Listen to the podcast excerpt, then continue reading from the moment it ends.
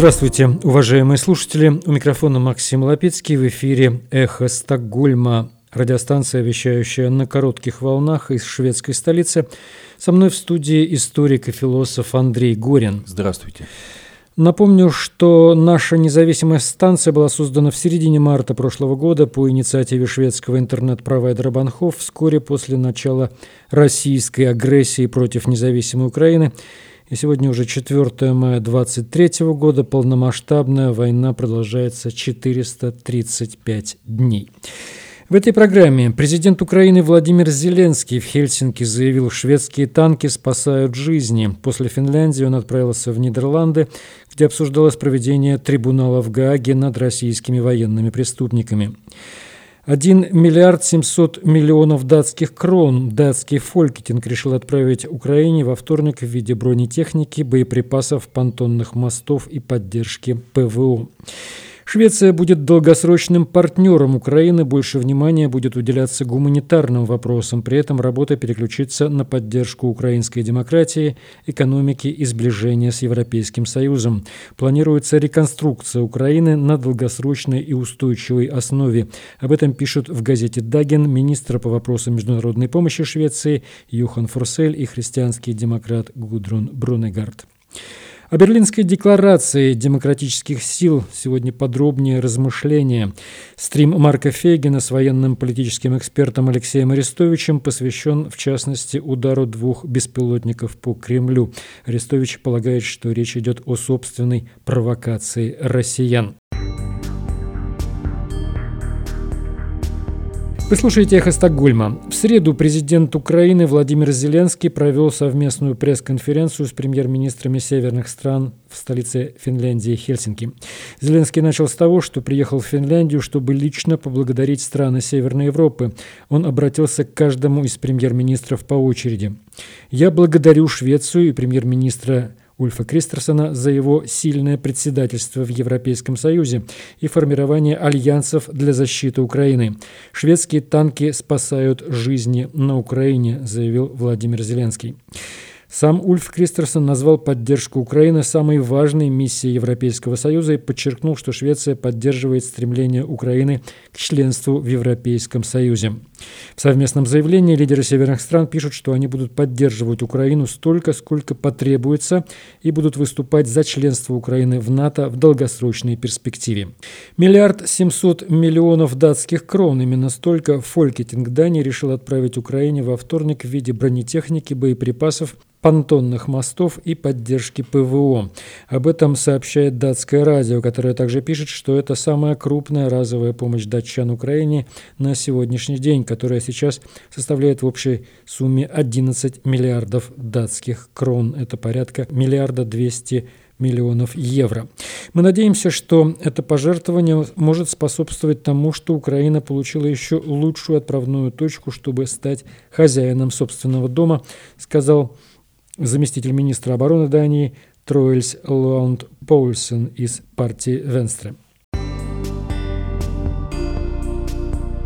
Военная поддержка Швеции и Украины после войны с Россией также стала темой первомайского выступления лидера шведских социал-демократов Магдалены Андерсон. Мы будем продолжать до тех пор, пока последний российский солдат не покинет Украину, заявила она, выступая на первомайской демонстрации в городе Нючопинг. А вот мнение двух членов нынешнего буржуазного кабинета министров. Швеция будет долгосрочным партнером Украины, больше внимания будет уделяться гуманитарным вопросам, при этом работа переключится на поддержку украинской демократии, экономики и сближения с Европейским Союзом. Мы также должны планировать реконструкцию Украины на долгосрочной и устойчивой основе. Об этом пишут в газете «Даген» министр по вопросам международной помощи Швеции, консерватор Юхан Форсель и христианский демократ демократ Гудрун Брунегард. Полномасштабное вторжение России в Украину имеет ужасные последствия, пишут они, далеко за пределами Европы. Количество людей, которые не могут удовлетворить самые основные потребности, увеличивается, а вместе с ними и их страдания. Борьба с бедностью и инициативы в области здравоохранения для наиболее уязвимых слоев населения, например, посредством профилактического санитарного просвещения, расширения охвата вакцинации и укрепления здравоохранения.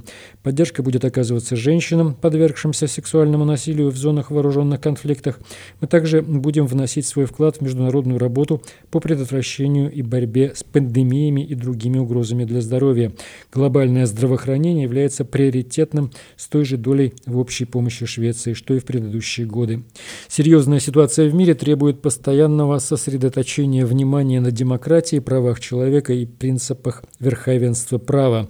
Правительство увеличило ассигнования в этой области до 1 миллиарда шведских крон, порядка 100 миллионов евро – с усилением поддержки организаций, работающих в этой сфере, особое внимание будет уделяться созданию условий для проведения свободных выборов, писали в газете «Даген» министр по вопросам международной помощи Швеции, консерватор Юхан Фурсель и христианский демократ Кудрун Бронегард. В эфире «Эхо Стокгольма». И теперь Андрей Горин о других событиях. Он начнет с визита президента Владимира Зеленского в Гаагу. Хотя, как Эль шутят люди, лучше бы туда доставили самого обвиняемого мистера Путина. О мистере Путине, если называть его по старой памяти этим шутливым прозвищем, о том, who is мистер Путин, who is мистер Путин мы уже хорошо понимаем – разумеется, зашла речь в выступ... сегодняшнем выступлении президента Украины Владимира Зеленского э, в Гааге. Выступая там, э, он заявил, что Украина настаивает на создании полноценного международного трибунала по преступлениям России. Он заявил, что не поддерживает идею так называемого гибридного трибунала, об этом пишет «Европейская правда», украинское издание. Как отметил украинский лидер, первичным преступлением России является развязывание агрессивной войны Начало агрессивной войны – это преступление, которое отличается от остальных преступлений тем, что содержит в себе все зло других преступлений. Мы должны, сказал президент Зеленский, трансформировать опыт Нюрнбергского процесса, поэтому мы выступаем за создание такого трибунала. Мы хотим продолжить традицию наказания за преступление агрессии как гарантию ее неповторения. Зеленский призвал создать специальный трибунал для России, а не думать об осуждении российских лидеров в уже существующих форматах. Если мы хотим справедливости, мы не должны искать оправдания, ссылаясь на недостатки существующего международного права. Вместо этого должны принимать смелые решения, которые исправят эти недостатки. Именно это делали инициаторы Нюрнбергского процесса, именно это мы должны сделать сейчас. Не надо бояться, агрессор должен почувствовать всю полноту справедливости, направленную против него. Это наша историческая ответственность. Привлечение России к ответственности является юридической проблемой. Формально Международный суд в Гааге не может привлечь Россию к ответственности как не подписавшую Римский статут, а для создания спецтрибунала в рамках ООН нужно преодолеть вето, которым обладает Россия, что весьма затруднительно. Э, в международном праве есть концепция, по которой договор, под которым подписались и ратифицировали уже 60 стран, признается выражающим мнение э, мирового сообщества. Вот, собственно, э, такой вариант гибридного трибунала часто предлагают Украине – в Киеве отмечают, что легитимность такого трибунала будет спорной, э, и насколько будет э, признанным на международном уровне это решение. В своем выступлении в Гааге президент Украины Владимир Зеленский выразил, выразил устойчивую позицию о необходимости создания специального, специального трибунала, трансформирующего опыт Нюрнбергского процесса.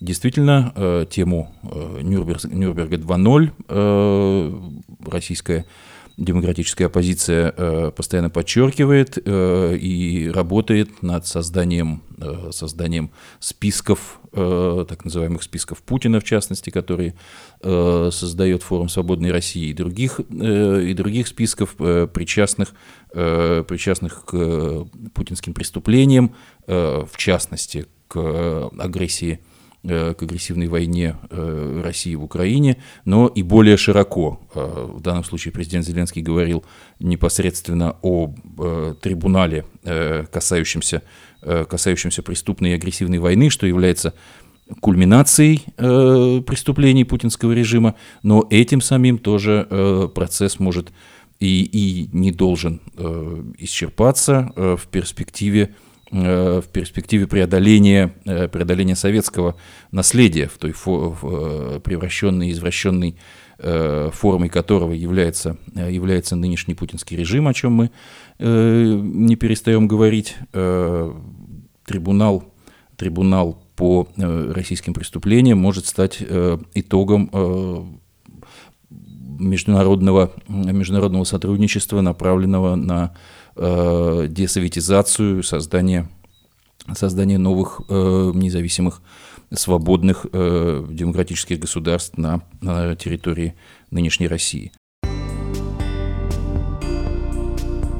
Что касается Э, что касается э, структуры, характера путинского, э, путинского режима, его, его сравнения э, вполне правомерного с э, гитлеровским режимом, который только и мог существовать э, за счет агрессии, к чему, э, к чему пришел путинский режим, это мы наблюдаем э, в российской повседневности. Так, э, в частности, жители Волгограда э, местные власти поздравили с 1 мая открыткой Э, на которой цитата, э, принадлежащая Адольфу Гитлеру, э, перед лицом великой цели никакие жертвы не покажутся слишком большими.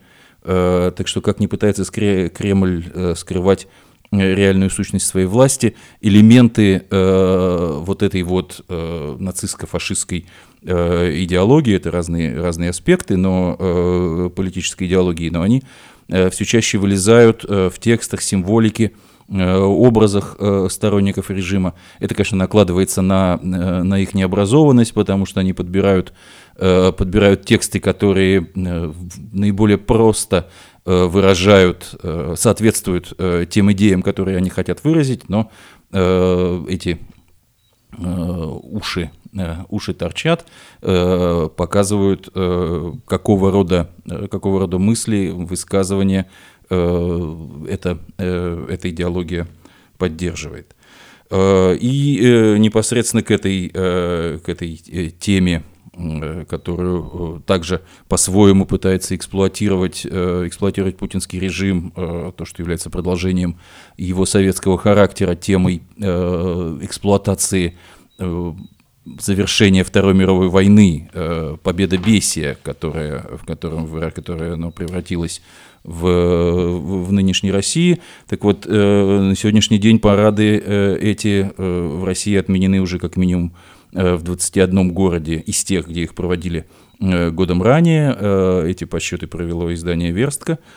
Э, от парадов по соображениям безопасности отказались Калуга, Рязань, Орел, Саратов, Липецк, Елец и Тюмень. В Пскове и Великих Луках отмену обосновали заботой об участниках, так называемые СВО, приезжающих на реабилитацию. Э, не могу в этой связи не вспомнить, что э, эти участники, возвращаясь, возвращаясь Э, с фронта э, преступной войны, в которой они принимали участие, все чаще э, становятся, э, становятся фигурантами э, криминальной хроники. Ну, и зачастую это также было э, их э, собственным прошлым, потому что это э, люди, э, попавшие, э, попавшие зачастую из тюрьмы и из мест, из мест заключения на войну и вернувшиеся обратно, но тем не менее заботой э, о них э, объясняют отмену отмену в данном случае парадов. В Курске парад решили не проводить, учитывая текущую ситуацию, это цитата, в Белгороде, чтобы не провоцировать противника большим количеством скопления техники и военнослужащих э, в центре города. А в Брянске, Краснодаре и Сочи э, решение это вообще не стали объяснять, просто поставив жителей перед фактом, что в этом году, в этом году парадов не будет. Продолжаются, э, продолжаются э, репрессии э, в России. На режиссера, на режиссера Женю Беркович завели уголовное дело об оправдании терроризма. Следственный комитет России возбудил уголовное дело в отношении театрального режиссера, участницы седьмой студии Жени Беркович. Об этом сообщила ее мама Елена Эфрос. По ее словам, поводом стал спектакль «Финист Ясный Сокол», который поставила Беркович. Эфрос сказала, что в их доме в Петербурге Э, провели обыск. Э, также сообщалось э, о том, что обыск прошел у бабушки Жени Беркович, писательницы и правозащитницы Нины Катерли. Беркович не выходит на связь, как сообщает ВДИНФО, утверждается, что Беркович задержана, но официально, официально это не подтверждено.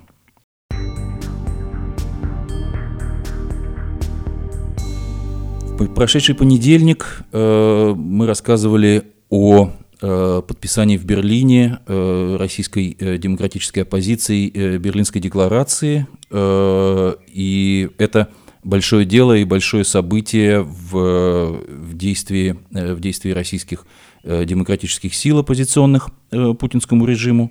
Жанр политической декларации предполагает тщательную выверенность каждого слова, и есть некоторые моменты, э, по поводу которых э, хочется высказать, э, высказать свои соображения. Берлинская декларация – это декларация наиболее широко распахнутых дверей, если можно, если можно так выразиться. В декларации высказаны наиболее, наиболее широкие Э, наиболее широкие и общепринятые э, соображения, э, касающиеся касающиеся позиции по отношению к России и, и путинскому режиму. Прежде всего, это формулировки, касающиеся наказания, наказания военных преступников, касающиеся вывода, вывода войск и освобождения Э, освобождение э, захваченных территорий, э, плата за агрессию, отказ, отказ от аннексий. Эти, эти принципы сформулированы несколько расплывчато, но при всем при том это Э, это достаточно серьезный вызов э, путинскому режиму, э, но, как пишет, как пишет политический обозреватель Александр Скобов по этому поводу, эскадра идет со скоростью самого медленного корабля, и создание коалиции – это всегда сложный выбор между численностью, скоростью, количеством, качеством. Это обсуждают, обсуждают широко во многих Э, на многих оппозиционных, э, оппозиционных ресурсах. Э, декларация дает возможность высказаться э, по, поводу, э, по поводу путинского режима и преимущественно в контексте э, преступной путинской агрессии в Украине, э, независимо, э, независимо от различий. Э, декларация открыта э, для подписания э, любым, э, любым гражданином России, э, к этому призвали к ее, э, к ее подписанию э, создатели, э, создатели декларации. Каждая такая подпись – это участие Э, участие в виртуальном митинге э, против путинской агрессии, э, и умеренным, и радикалам, тем, кто считает нашими, не нашими участников в этой войне с российской стороны. Если противники войны из разных политических, идеологических и профессиональных групп проявят гражданскую солидарность перед Э, перед этим лицом э, политического, политического зла и угрозы э, свободному миру, это, это будет правильно.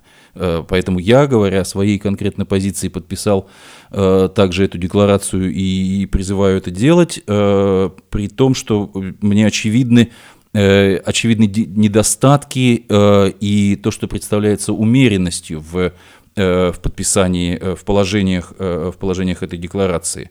Так как, э, в частности, э, там говорится э, о восстановлении международно признанных границ, границ России. Это касается перспективы перспективы распада Российской Федерации в результате военного, положения, военного поражения в Украине. И декларация, прежде всего, рассчитана на поддержку и привлечение тех, кого беспокоит, беспокоит это Э, эта перспектива. Э, но мне представляется, что э, необходимо создать новые демократические государства, свободные на этой территории. Нынешнее состояние недесоветизированного режима уже не оставляет, не оставляет другой другой возможности.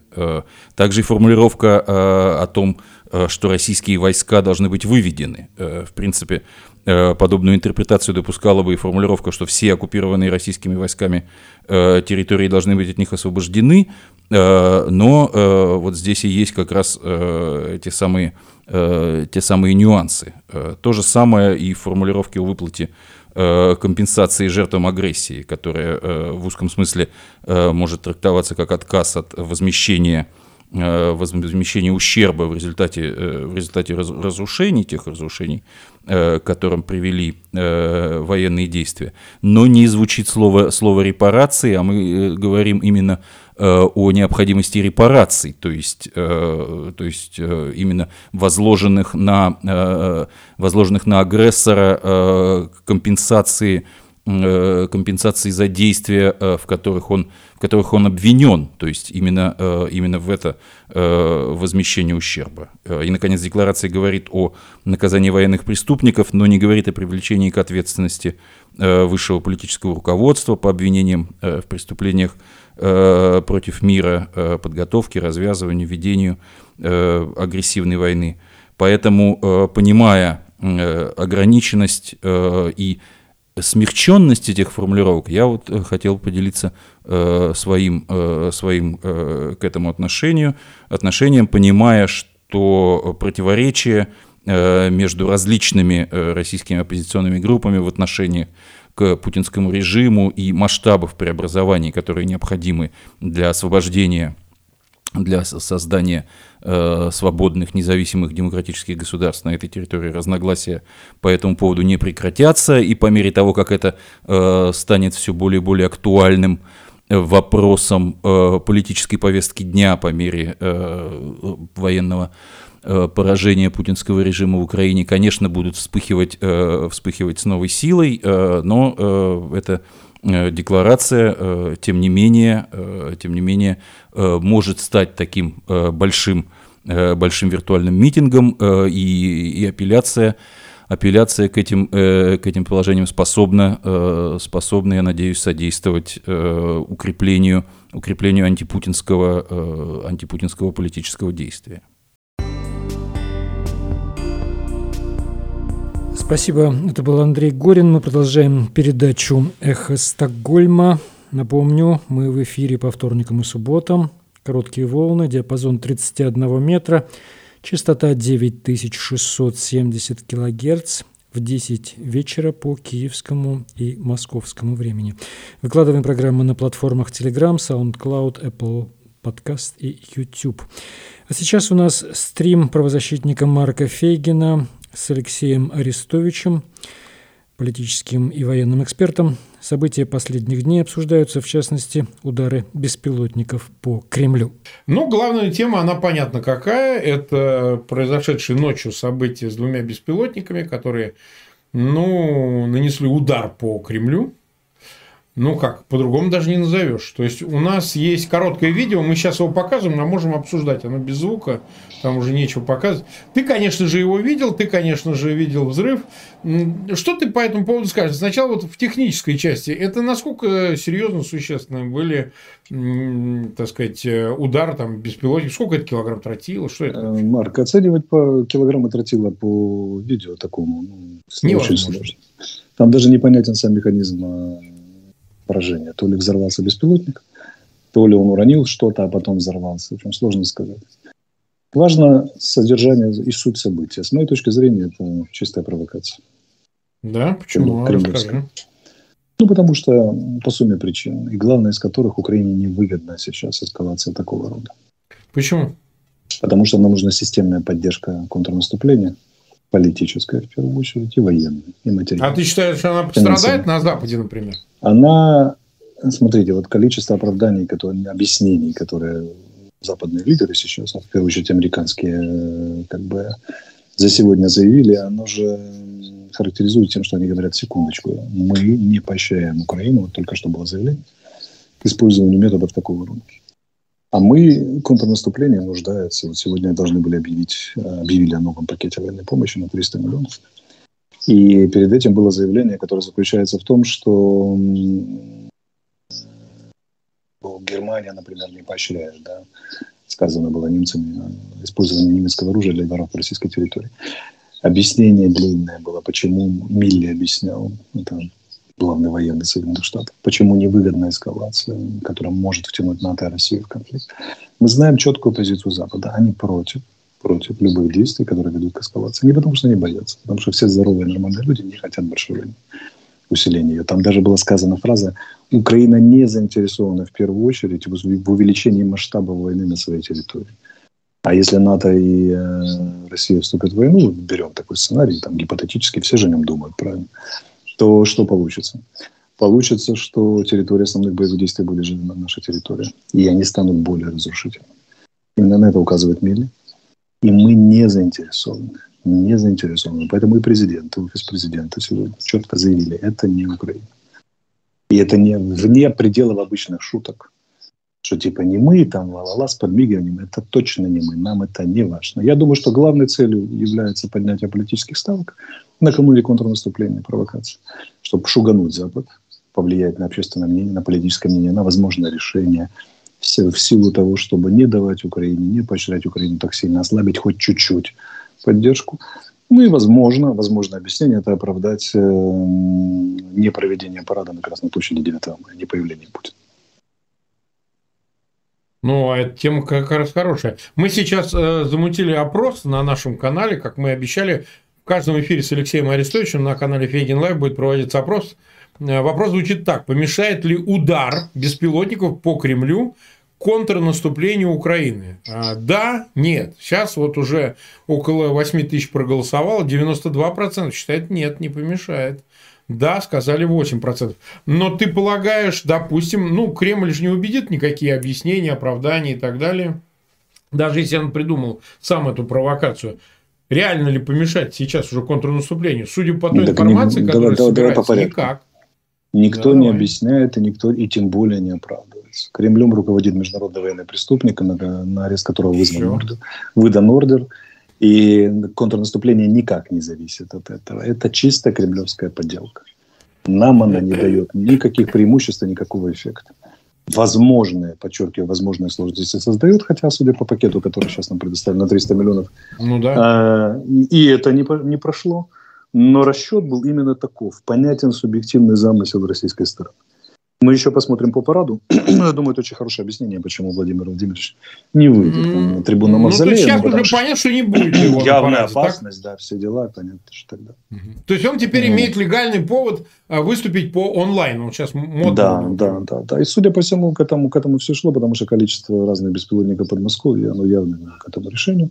А поскольку парад содержит для него огромный символический капитал, э, для его как бы, последователей, надо как-то объяснять, почему этот символический капитал не будет реализован в этот раз. Ну вот, пожалуйста, опасность от беспилотников тогда. Но опять же, за этим же стоит очень прозрачно все тот же шантаж ядерным оружием. Хотя Министерство обороны Российской Федерации сегодня заявило, что ядерное оружие служит чему? Э, защите территориальной целостности России, пока речь об этом не идет. Но вот Володин закричал, что давайте, значит, применять. Да, То есть они раздали по спикерам разные месседжи, официальным трезвые, неофициальным истеричные. Это чистая подделка с соответствующим сопровождением ИПСО, Следственный комитет завел уголовное дело, мы должны уничтожить Зеленского, Медведева и так далее. И так далее. Как будто раньше они не мечтали уничтожить Зеленского. Угу. Поэтому удар по центрам принятия решений, бла-бла-бла, они поднимают, поскольку они в военном отношении не в состоянии серьезно изменить обстановку и создать какие-то усилия, они поднимают в той сфере, в которой они еще могут, а именно ну, политическое противоборство, поднятие ставок там. По принципу надо же что-то делать. Это не пройдет. Послезавтра про это все забудут, э, придавленные новым, в хорошем смысле, да, новым, новым валом новостей злые языки утверждают, что как-то резко осложнилась ситуация на фронте. Это не для них. Да. На Запорожском и на Бахмутском. Я не знаю. Ну, вот э, это. я, извини, что перебиваю. Но они пишут, это заявили. Что бронегруппа ВСУ пошла в наступление на Ореховском направлении, была встречена первой линии обороны и уже потерял танк. Пишут РИА Новости. Это, это, это они заявили. Да. Поэтому да. надо понимать, что они действуют. Есть же разные сферы противоборства. Они попытались поднять ставки и создать какой-то там той части, в которой они могут. В военном отношении им делать больше нечего.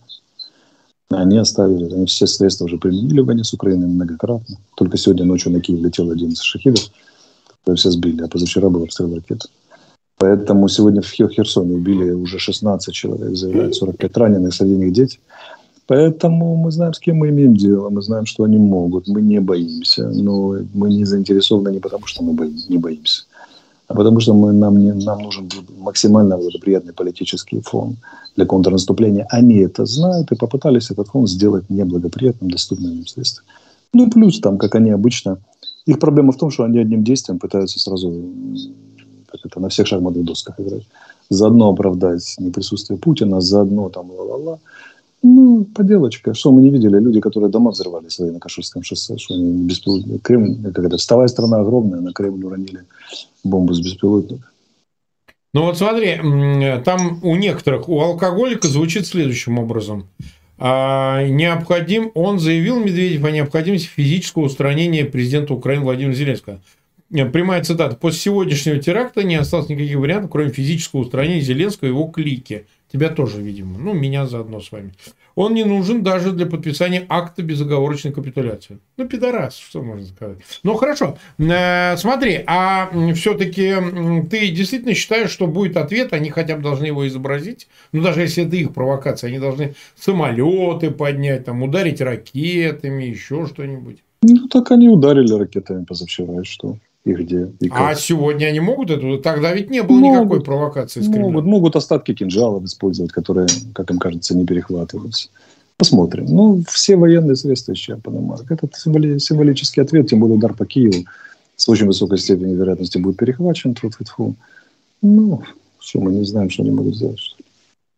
Ну, то есть, ты не считаешь, что они пойдут на какую-то еще большую эскалацию? Ну, какую? Разные звучат мнения. Ну, вплоть до... Там, то есть, Ядерное оружие, его подготовка к применению будет сразу видна Китаю и НАТО, в первую очередь Соединенным Штатам. Можешь представить, какие замки раздадутся и что им пообещают за попытку его признать. Да, Тут же. Китай, Марк, Китай против. Ладно, этот самый, ладно, Запад. Западу можно погрозить шведу. Но Китаю очень трудно грозить. А Китай недвумысленным образом против применения угу. Мы проходили это все. Когда был удар по Москве, Москву утопили. Я помню, мы так это... Ну, я был на 101% уверен, что они ударят по офису. И что? И где? И ничего. Ну, они Хотя... хотели ударить по офису или нет? Да, возможно, они и хотели, проблема, во всяком случае, дискутировались. Так вот, тогда мы полностью, мы на полном серьезе ждали возможного применения термоядерного, вернее, ядерного, хотя бы тактического, хотя бы демонстративного. Потому что тогда еще все верили в страшную Россию, которая ужасно отвечает на все такие вещи. Сегодня ну, это просто несерьезно. Ну, вот ты говоришь... Ну, вот как что... раз поднятие да, возможного да. градуса, очередной раз напугать, дискуссия, поставить знак равно между успехами в контрнаступлениями, Украины и возможным применением э, тактического ядерного, это да, это одна из целей. Она специально всех запугивает. Элемент запугивания, элемент устрашения, элемент создания общественного мнения, в том числе на Западе. Это да, эту цель она преследует, безусловно. Но мы будем разоблачать эту цель и говорить, что она несостоятельна.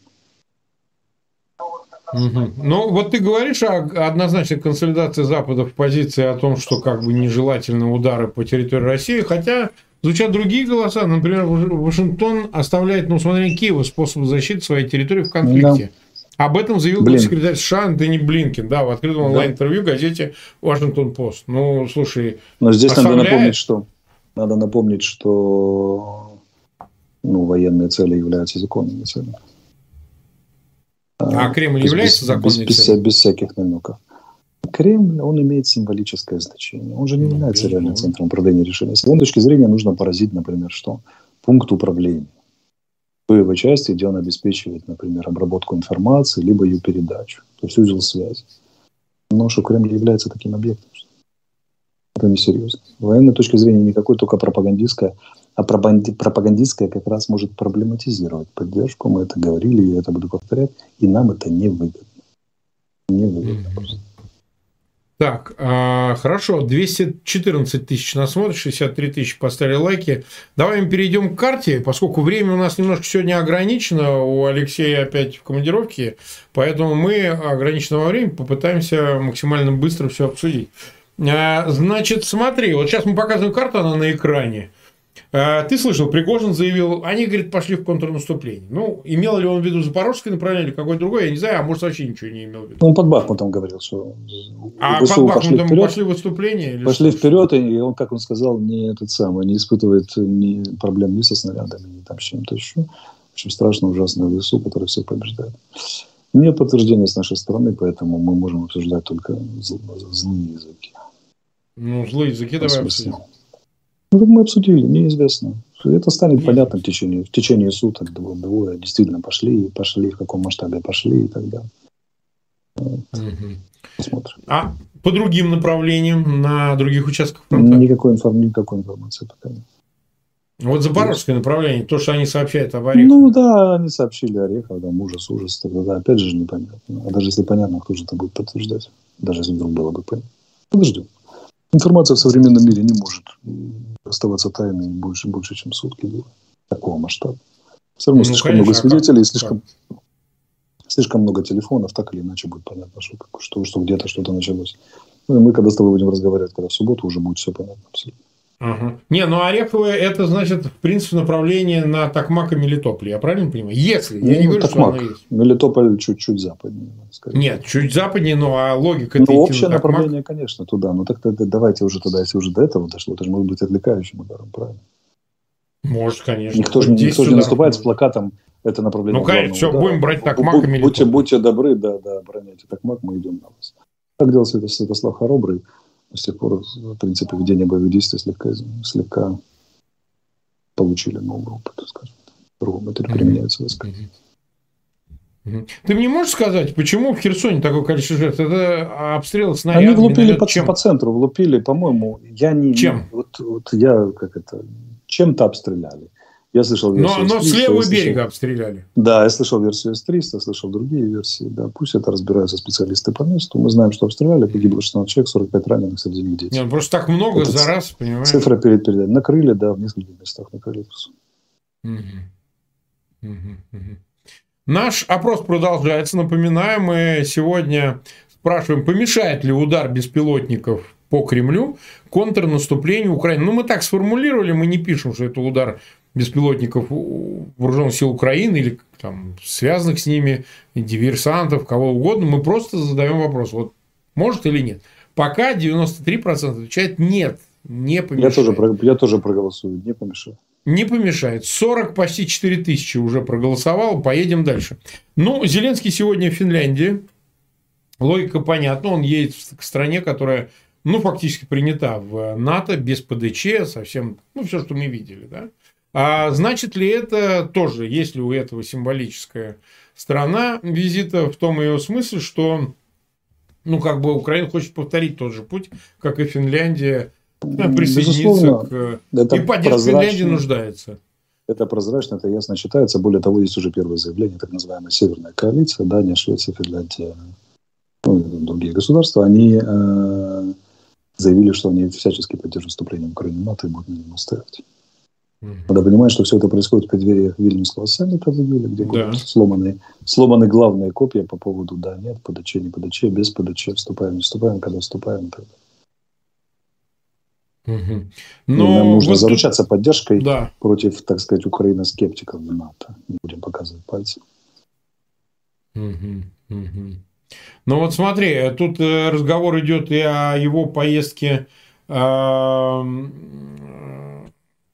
о его поездке, э, вот скажем, в Берлин. В Германию, да. В Германию. Немецкая... Якобы раскрыты ее детали. Анонсировала немецкая сторона. Так а что там, пресса, вернее, какие детали? Что он встречается с э, канцлером? Да, да. Ну, не сказано же, где встречается тогда во сколько встречается и так далее. Конечно, но там... Но они угрожают сказать, убить Зеленского. Вот они Украинского, говорят, что мы убить, Зеленск... Зеленского. убить Зеленского в Германии, в стране НАТО, как вы себе А кто их знает вообще? Да, ну, Марк, ну, это абсолютно несерьезно. Угу. Поэтому за это можно не волноваться. За это можно не волноваться. Но ты полагаешь, это все связано, ну, как бы понятно, с поставками вооружений. Вот, кстати, говорилось о том, что вот есть некоторый снарядный голод уже Украины – в, перед предстоящим контрнаступлением, этот вопрос решает. Ну, Евросоюз сегодня выделяет, э, сегодня заявил, что готовится выделить еще полтора миллиарда на боеприпасы, причем две страны будут производить боеприпасы 152 миллиметра, то есть на старых советских систем, которых все еще очень много на вооружении, а остальные 155. Ну, угу. Две страны, я подозреваю, что это да, хорошо известно всем странам, специалистам, но не будем показывать пальцем, раз они сами не хотят. Поэтому да, поддержка есть, поддержка будет. Смотрите, главный российский нарратив, который они, и который очень многие западные эксперты поддержали, ну, в силу того, что им нужен градус, градус в прессе. Так. Звучит так, что это последнее контрнаступление, Запад устал, поддерживать не будет и так далее. Но если мы смотрим на факты, мы видим, что не только поддерживает, не только поддерживает, несмотря на кремлевскую провокацию по, по поводу удара Кремля, но и будет поддерживать. И сегодня же анонсирована программа помощи американская на 300 миллионов, очень большая, там боеприпасы сплошные. И Химарс, на свете появилось новое, то, что дают, например, неуправляемые ракеты авиационные Гидро-70. А вот, но появились еще эти самые, появилось э, заявление Евросоюза, что да, будем давать боеприпасы. Возможных целей визита президента три. Первое – это поддержка контрнаступления, безусловно. Второе – это вопрос Вильнюсского саммита вместо Украины в системе отношений НАТО-Украины. И третье – это, скорее всего, макроэкономическая стабилизация, финансовая помощь, помощь на восстановление страны, там, возможно, санкции против России. Евросоюз заявил, что готовит 11 пакет санкций сегодня, задача mm-hmm. которого – устранить лазейки в предыдущем mm-hmm. пакете санкций. Да, в частности, они получили новые данные, они заявляют, которые показывают схемы, которые позволяют обойти санкции и намерены решительно с ним бороться и принять меры, которые устранят подоб, возможность подобных схем. Вот. Но и говорят, и говорят и об ужесточении. Украина анонсировала новый пакет санкций очень мощный против э, российских э, предприятий, государственных органов и персоналей. Посмотрим, что это будет, пока мы не знаем. Но мы помним, что все украинские санкции становятся основой для возможности, создают юридические возможности и становятся основой для введения западных санкций. Работа продолжается. Все эти страшные крики про ну, как бы, ну, последнее контрнаступление, устали, поддерживать не будем, будем морозить войну, вот посмотрите, помощи нет, они остались кликами и умовыводами разных, там, прости господи, специалистов экспертов. Когда мы смотрим на факты, на факты, каковыми являются и заявления сторон, и выделение средств, мы видим, что поддержка не только не снижается, а даже увеличится. Вот вам конкретный факт. Поддержка по боеприпасам. Поддержка по боеприпасам очень мало похожа на попытку заморозить войну. Mm-hmm. Она по- похожа на попытку обеспечить Украине успех. И ровно так ее нужно понимать. Я последовательно буду проводить принципы, доказывать, что никто не собирается снижать поддержку. Поддержка Запада будет только увеличена. Это совершенно очевидная вещь. Угу. Понадобится будет второе контрнаступление, третье. Ну, давайте сыграем в первое сначала, посмотрим, что будет. Так.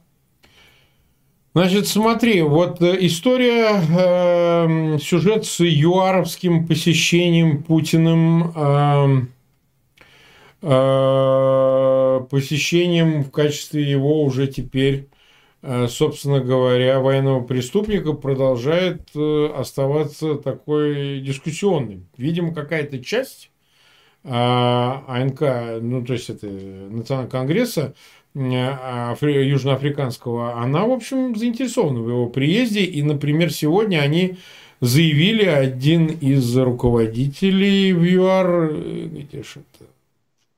Сейчас.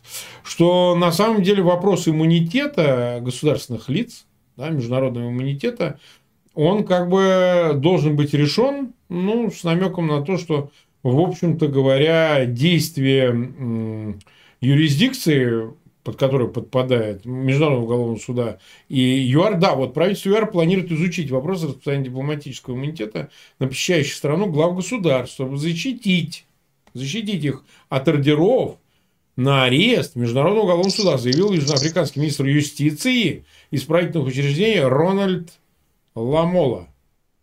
Ты считаешь, что Путин, мы уже говорили, не поедет в этой ситуации? Тут его хотели Марк, в Кремле укокошить, а это называется как бы разрешите обесценить. Да. Все эти заявления, Давай. как и заявления половины всех этих западных, там, Вашингтон-Пост и всех остальных уважаемых коллег, это не что иное, как внутренняя дискуссия.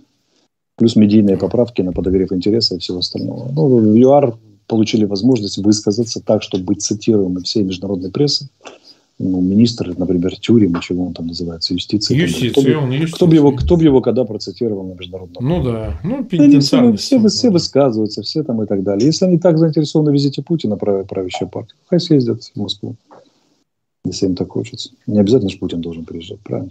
Ну, представь себе, вот э, берем, берем российскую официальную версию. Неизвестные беспилотники атаковали Крым. Уголовное дело.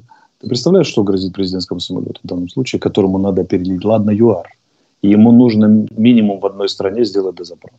Ну, ну и вообще лететь по всей Африке. И лететь по всей Африке, пересекая страны, которые ратифицировали Римский статут, а воздушное пространство государства – это пространство государства. Самолет должен быть принудительно посажен, он должен быть арестовать, если страна серьезно относится к Римскому сосуду. Это самое. Ну какой дурак будет это делать, скажи, пожалуйста. Ну вот какой. Это нереально. Это слишком сложная логистика с множеством политических, безопасностных и чисто транспортных технических рисков. Ну, это все дискуссия ради, ради дискуссии. Дискуссия на Западе, а надо ли нам поддерживать Украину, а надо ли цели, позволять Украине определять цели в войне, или, может быть, Просто это не наша культура. Мы привыкли, что если государственные лица или там весомые журналисты заявляют, это ого, это уже принятое решение, и инсайды, которые посыпались. А у них общественная дискуссия, в том числе по самым острым вопросам. Кореизация Украины, не кореизация Украины – это норма. А мы тут кричим, что Украина – это Европа, а как только такая дискуссия всерьез начинается, в Украине все падают в обморок и кричат «зрада». До Европы нам зрите, зрите, еще в этом смысле. Но мы не будем с тобой падать, правильно? Наши зрители не будут падать, мы будем говорить, называть вещи это тем, чем они являются. А является это просто внутренняя дискуссия. Хай дискутируют. А мы будем обсуждать обсуждающих. Наша ну, хорошо, хорошо. Хорошо, мы как раз обсуждаем... Комментировать, комментировать комментирующего. Да. Да, 24 минуты, и нас 253 тысячи человек смотрят на нашем канале, на 82 поставили тысячи лайки.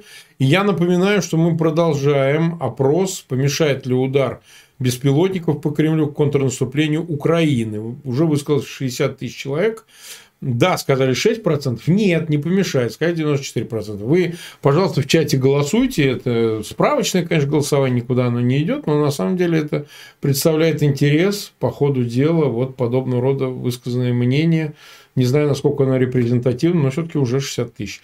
А вот смотри, ты сегодня прокомментировал эту новость, она, ну, скажем так, имеет значение я объясню, по каким причинам. Белорусский суд приговорил экс-главреда телеграм-канала «Нехта» Романа Протасевича к 8 годам колонии по делу о заговоре для захвата власти. Еще двое фигурантов «Нехта» Ян Рудик и Степан Путил заочно приговорены к 19-20 годам колонии соответственно. Ну, историю Протасевича все помнят. Э, это посаженный был самолет РНР. Э, и вот этого Протасевича вместе с его в тот момент девушкой Сапегой, гражданкой РФ, а, вывели и, собственно говоря, из числа пассажиров вот, отобрали и, собственно говоря, оставили в Минске, судили Сапегу, отправили в Россию, она там передана в соответствии с соглашением, а этот товарищ, он спрыгнул в отношении с Сапегой, а, но это не единственный его так сказать, поступок такого рода, он, в общем, обосрал всю оппозицию белорусскую, ну, в общем, так проявил, мягко говоря, малодушие. Многие там говорят, ох, его и ты пишешь, там, и пытали, заставляли. Все это понятно, ну, человек, который... Не знаю, пытали ли его, я подозреваю. Ну, или что-то что там требовали от него, ну, неважно. В общем, смысл в том, что товарищ поплыл сначала, потом поплыл сильно, а сейчас уже скотинился совсем, на мой личный взгляд – люди, которые вовлекаются в протест, должны отдавать себе отчет. Э, тут скидки на слабость не будет ни для кого.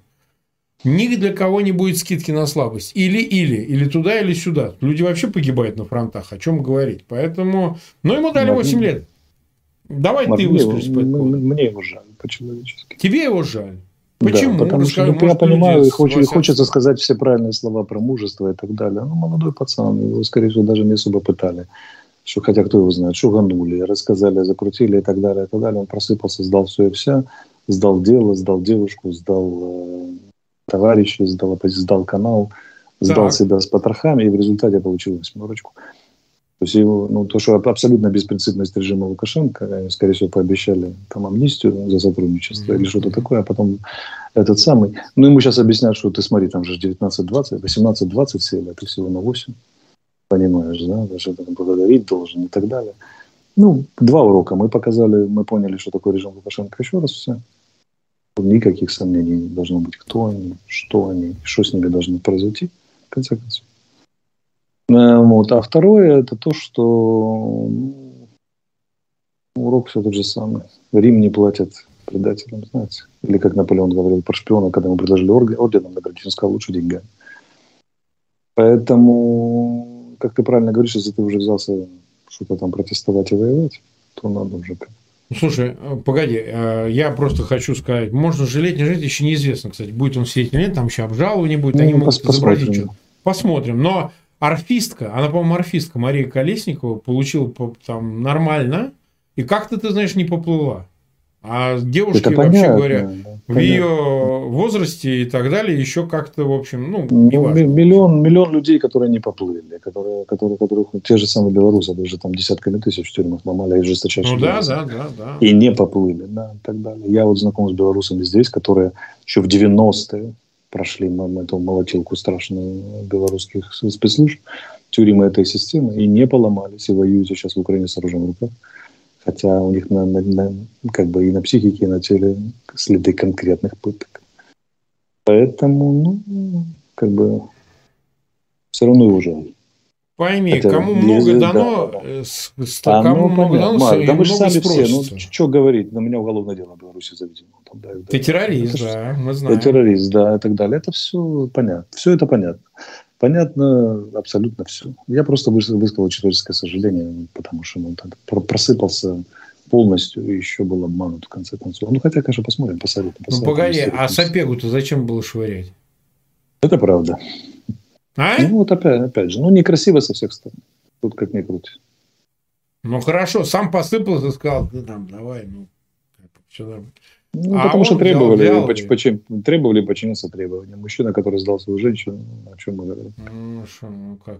Ну, в общем, ладно, оставим это зрителям, пусть они сами э, как бы решат и так далее, как это оценивать. Это имеет значение, потому что, слушай, вставать перед этим выбором и нам, и следующим поколениям, и после нас, и так далее. Это же веч, это вечная тема. Да. Вечная, вечная, и, вечная. И этот урок, этот урок замечателен тем, что, видите, друзья мои, даже когда вы сдадите все, ну, предадите себя и все, на все на свете, сдадите всех, вам все равно воткнут штык от лопаты да, в задницу. Да, и, и, окажется, и окажется, что да, ваши, мало того, что вы, вы убиты, вы еще и опозорены.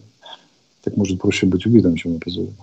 Ну да, все равно исход один. Вспоминаем, вспоминаем нашего солдата, который сказал, да, слава Украине. был расстрелян. Слава Украине, и он навсегда останется да. в памяти у всех. Это был стрим правозащитника Марка Фейгина с политическим и военным экспертом Алексеем Арестовичем. Эхо Стокгольма в эфире по вторникам и субботам на коротких волнах, диапазон 31 метра, частота 9670 кГц, в 10 вечера по киевскому и в 10 же часов по московскому времени. Программы наши также мы выкладываем на платформах Telegram, SoundCloud, Apple Podcast и YouTube. И сейчас у нас очередная глава, которую читает Андрей Горин. Это выдержки из статьи Григория Амнуэля «23 ступени вниз» о падении России к серости в ходе путинского правления. Григорий Амнуэль, 23 ступени вниз, краткая история падения к серости через взгляд на отношение к культуре.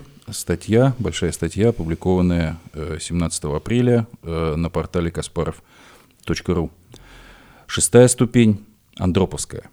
Впервые высшую ступень государства э, занял выходец из спецслужбы, генерал армии из КГБ, тот, кто в полной мере проявил себя еще в 1956 году в Венгрии, тот, при котором на посту главы КГБ стала массово применяться карательная психиатрия, лишение гражданства, высылка из страны. Естественно, в стране начался новый круг мягких в кавычках репрессий, объясняемых необходимостью вернуть государству дисциплину. Усилилось давление на диссидентское движение, на далеко не многочисленную оппозицию внутри государства. Все это предвещало стране спуск не к серости, а уже в пучину кровавой черноты – к счастью, эта ступень оказалась короткой. Культурный, в кавычках, тиран, писавший стихи и поддерживавший требования о вводе войск в соседние страны, ушел на Божий суд, оставив государство катящимся вниз по лестнице, а своих последователей уверенными, что успех захвата власти можно будет повторить. Седьмая ступень – Черненковская. Короткая, безвольная и невнятная, почти нулевая – каким и был человек, водруженный на престол ядерной сверхдержавы. Вождь, возможно, не без помощи сподвижников предшественника, очень быстро стал нетрудоспособен. В принципе, он, конечно, и всей предыдущей своей жизнью особым рвением не запомнился, всегда был тенью, однако даже такая тень, познавшим вкус власти органам, не очень понравилась. В любом случае, при нем стало возможным завершить и смонтировать фильм Тенгиза Абуладзе «Покаяние», подготовить к выходу в свет вынутый из письменного стола роман Рыбакова «Дети Арбата», но и издать по КГБшной подсказке указ о лишении гражданства Юрия Любимого. Ступенька очень небольшая, почти незаметная и абсолютно серая. Даже мемориальную доску на доме, где жил руководитель государства, установленную после его смерти, сняли в августе 1991 года, да так и не стали восстанавливать, в отличие от других кровавых отметин советского серого периода. Спасибо, Андрей. И еще одно небольшое объявление, да? Да, конечно. Мы хотим напомнить э, о том, э, что во вторник, э, 9 мая, э, антивоенный комитет Швеции Russians Against War проводит митинг «День беды», The Disasters Day, на площади Свободной Украины э, перед э, российским посольством в Стокгольме. Э, почему беда? Э, мы скорбим по жертвам тоталитарных режимов, но этот день э, путинский режим превращает в праздник, в праздник реваншизма и империализма, и мы не можем не вспомнить о всех тех бедах, которые тоталитарные режимы, подобные гитлеровскому и путинскому, причиняют людям. Приходите 9 мая, 18 часов, в 6 часов вечера, День беды, митинг на площади Свободной Украины в Стокгольме. Да, и мы обязательно, конечно же, расскажем о том, как это будет все происходить в наших программах «Эхо Стокгольма». Передача подходит к концу, подошла к концу. Всего доброго и настраивайтесь на нашу волну. До свидания. До свидания.